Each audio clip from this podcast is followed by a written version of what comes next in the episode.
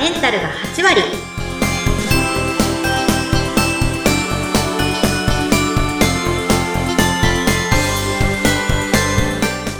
いらっしゃいませ。結果のお客様の味方、美容クリニックを持つ参道の金子拓人です。よインタビュアーの土井さとみですどうぞよろしくお願いいたしますろしくお願いします。よろしくお願いします。女性のための頭皮改善サロンフェムケアサロンキッカが頭皮と心と体のお話を悩める女性の皆さんにお届けしてあなたをまるっと元気にしてくれる番組です。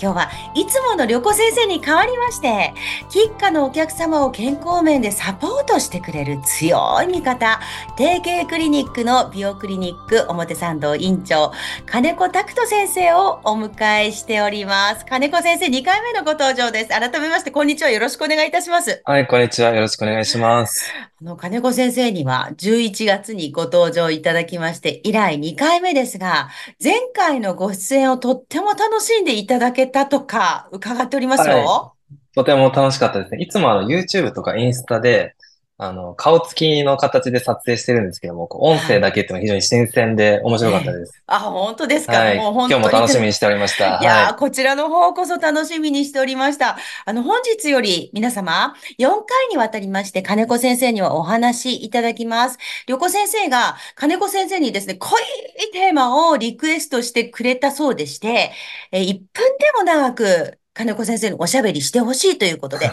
旅子先生がこう言ってました。今回は出るのやめますっていうふうにおっしゃってましたので、金子先生どうぞたっぷりと濃いお話をよろしくお願いいたします。い。はい、承知しました。はい。で、前回はですね、11月の時には予防医療、それから分子栄養学、腸活、腸とそれから花粉症について伺いました。もう初めてお聞きするワードとかお話が多くて、まあ最先端の健康の知識、とっても驚きました。で、今日はどんなテーマでお話しいただけるんでしょうか？今日はですね、アンチエイジングで、えーまあ、クリニックでできることもたくさんあるんですけども、まあその日常生活の中で落とし込んだ時にこうできることっていうのを皆さんにお伝えしたいと思います。わあ、アンチエイジングは本当大好きな言葉ですね。アンチエイジングは本当日々何をしたらアンチエイジングになるかって、もう自分の体で実験するつもりで私同意は生きておりますが、そもそもね、これアンチエイジングって言います。これ、えっと逆に言うとエイジング、加齢ですね。加齢っていうのはどうして起こるんですかね？カレーはですね、いくつかポイントがあるんですけれども、ポイント。体の中で、えー大きく3つあります。うん。えー3つ酸化っていう現象と、あとは糖化ですね。はいそし。て炎症。この3つが起きていると、そのエイジングがですね、あの、進進んでいくという形になりますね。ああ、えっと、糖化と酸化と炎症っておっしゃいました？はい。あの、どれもちょっと聞き慣れない聞き言慣れ葉ですよない。ね。ええと糖化というのは砂糖の糖と書くんですよね。そうですね。うん。糖化っていうのは、えーまあ簡単に言うと体が錆びるような状態ですね。え？はい。怖い、怖い、怖い、怖い、怖怖いいですすね。怖いですね。錆びるって言うと、あの、まあ、鉄が赤錆びになったりするのでイメージしますが、どう、はい。どあとは食ういう、パンが、食パンが焦げた状態とかですね。ああ、ああいう状態。態ですね。あとはあれですね、あの、えー砂糖が、あの、カラメル？あの、焦げた状態になるとカラメルになりますけども、あの状態も糖化になります。あ、そうなんですか。わあ、あの、えっと、こう、辛めに、になったのは美味しいなって思うんですけど、美味しいですよね。ね。でも体にとっては美味しくないですよね。体にとってはやっぱりそういうものをたくさん取ってると、えーまあ、糖化を進めるということになりますね。うーん。これ原因としては、その、まあ、えっと、美味しいものを食べてるとこうなるってことですか？どんなものを食べるか、えー食べるとですね、起きるかと言いますと、やっぱり例えばあの甘いもの、すごく甘いものを取ると体の糖化っていうのは進みます。ああ、やっぱり10日だけにね、甘いものそうをね。ですね。うん。はい。あとは天ぷらとか唐揚げとかえ、そう良くない油もですね、糖化を進めてしまうんですね。あ、良くない油ってどういう油ですか？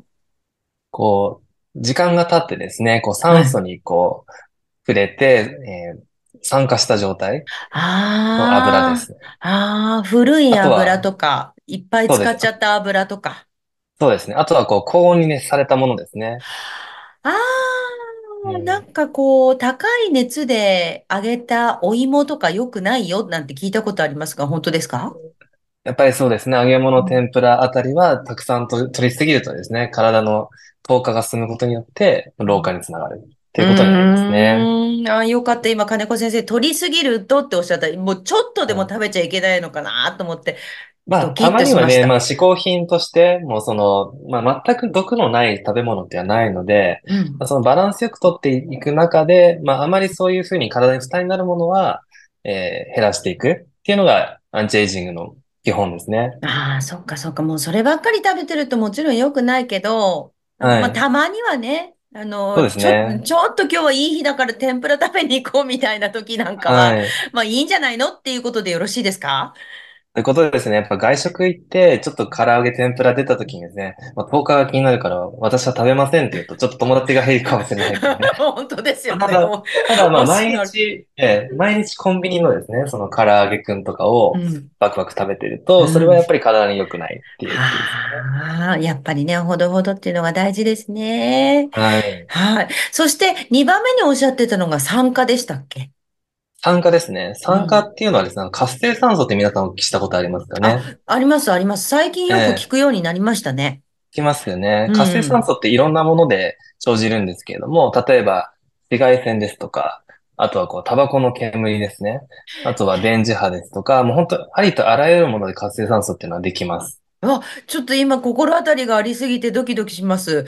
えっと、はい。紫外線は、まあ、日常生活していると、どうはい。したって避けようがないですよね。避けようがないですよね。うん。で紫外線っていうところだとやっぱシミそばかすの原因にもなりますし、はい。えーえーその紫外線を浴びることによって活性酸素ができると。で、それが細胞を傷つけることによって、えーエイジング、加齢が進むっていうことになります。うわー、そうなんですか。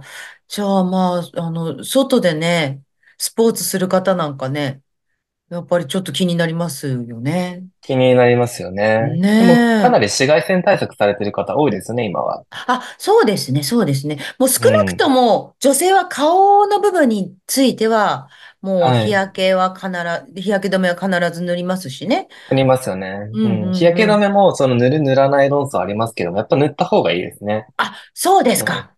そうではい。すか。まあ、その美容のレーザーとかを打てばですね、そのシミもある程度こう、コントうんロールできるんですけど、やっぱうんできないに越したことはないですよね。本当ですよね。はい。そうですよ、そうですよ。ああ、そうですうん。ね。え、それからタバコの煙っておっしゃいました？はい。タバコの煙も活性酸素すごくできますね。うんうなので、うんちで血液検査、そのタバコを普段吸われている方がすると、すごい活性酸素が高い値になります。ええ例えばこう、副流煙みたいなことで、あの、家はい。族の誰かが吸っているのを間接的に、まあ、吸っちゃってるみたいな、そういう方も危なかったりしますか？やっぱり副流煙良くないですね。よく自分でないです吸うよりもそね。ういう副流煙を浴びた方がより良くない煙だったりするって言いますね。わあ、気になる。そうですか。そはい。して、えっと、電磁波っておっしゃいましたっけ？電磁波もね、結構なかなか難しいところで、はい。まあ、例えば電子レンジ気にされる方多いと思うんですね。あ、気にしたことなかったですけど、あ、気気にならにすられ、ないですか？そう、そうなんですか？はい、気にされる方もいらっしゃるんですけえど、電子、あの、電子レンジに関しては、あの、まあ、結論から申し上げると、まあ、安全です。問題ないです。あ、使っていただい。て大丈夫です。よかった。温めたいもん、おはい。弁当。温めたいですよね。ね。うんうん。ええ。まあ、ただその電子レンジでチンして食べるような、こう、食材って、こう、添加物が多くてですね、そのコンビニで買ったような良くない、その、ファーストフードだったりするわけなので、そういうものをたくさん食べてると良くない。なので、電子レンジが悪いっていうよりは、その電子レンジでチンして食べるものがあまり良くないっていうことですね。そうなんですね。はい。はーい。あ、なんとなくこうイメージできてしま、きました。はい。酸化、あの、について酸化。伺伺いましたね。で、最後にはい。炎症っておっしゃいましたか？炎症ですね。炎ええ症はもう本当体の至るところで起きるものなんですけどうも、ん炎症が起きると老化になりますし、老化が起きると炎症が起きるんですね。もうこれってこうセットで考えるものなので、体のその潜んでいる炎症を抑えてあげることが、まあ、老化を抑えるのに直結するっていうことになります。えー金子先生。体に炎症は潜んでるんですか？潜んでます。実は自分が気づかないだけで、いろんな炎症が潜んでるんですね。ええ例えば、その腸の炎症ですね。はい。胃腸に症状がなくても腸に炎症がある方もいらっしゃいますし、あとは女性の場合だと、その、婦人科系のですね、子宮とか、その子宮内膜系に炎症が起きることで、それがこう、ずーっとこうくすぶってる状態ですね。っていうこともよくあります。あ、すべての人が炎症を持ってるっていうイメージですか？あ、すべての方は炎症を持ってないですね。うんうん。えーまあ、血これはですね、その血液、うちのその栄養学の血液検査するとわかることなんですけども、はい。炎症、実はですね、その炎症が自分自身は自覚してなくてもあるっていう方が、まあそうですね、大体人数で言うと、うん、5、6人に1人ぐらいはいらっしゃいますね。ええそうなんですね。まあ、はい。そもそもアンチエイジングというか、そのまあ加齢の原因になるよって聞かなくても、体の中はい。に炎症があるって聞くと、ちょっと治してあげたいなって気持ちになりますね。なりますよね。う炎症ってん。すごくこう細胞の代謝を低下させてですね、負担になるんですね。うん。えーで、その炎症を起こす食べ物っていうのがたくさんあるので、まあ、そういうものはい。を避けるだけでもですね、エイジングケアができると思います。ああ、そうですか。まあ、あのいくつかその原因を教えていただきましたが、簡単に日常からできることを教えていただけますか？はい。やっぱりですね、その、食事を大事にしていただきたいですね。うんうん。で、えーまあ、コンビニとか、そういうファーストフード、まあ、そういったものには酸化とか糖化を起こすものがたくさん入っているので、なるべく自炊していただくっうんていうことが、まずはエイジングケアの一つですね。ですよね。もう自分で、あの、もう今日はこの野菜を食べたいな、みたいなのを体に聞いて、これでごはい。飯作ろうみたいな。やっぱり旬のお野。菜とかいいですね。栄養あ、価がたっぷり入ってね。ますし。うはい。ん。うで、あとん。は、その細胞の状態を元気にしてあげるっていうことが大事で、はい。もうこれは本当によく言われることにつながるんですけども、まあ、運動をしっかりするですとか、うん。あとはお風呂にしっかり使って、こう体温を温める。まあこういうこともエイジングケアの一つになるんですね。あ、そうなんですか。これはね、はい。旅子先生がよく毛活のお話しされるときに同じことをおっしゃってますね。お風呂うにちゃんん。と使って運動もしよう。で、あの食べるものも気をつけよう。これ、全く共通してますね。はい。結局、いろんなこう考え方もすべて同じような結論にね、行き着くんですよね、健康っていうの。は。うーん、そうなんですね。はい。えー、そろそろお時間になりました。今日は表参道の美容クリニック院長、えー金子拓人先生にアンチエイジングについてお話を伺いました。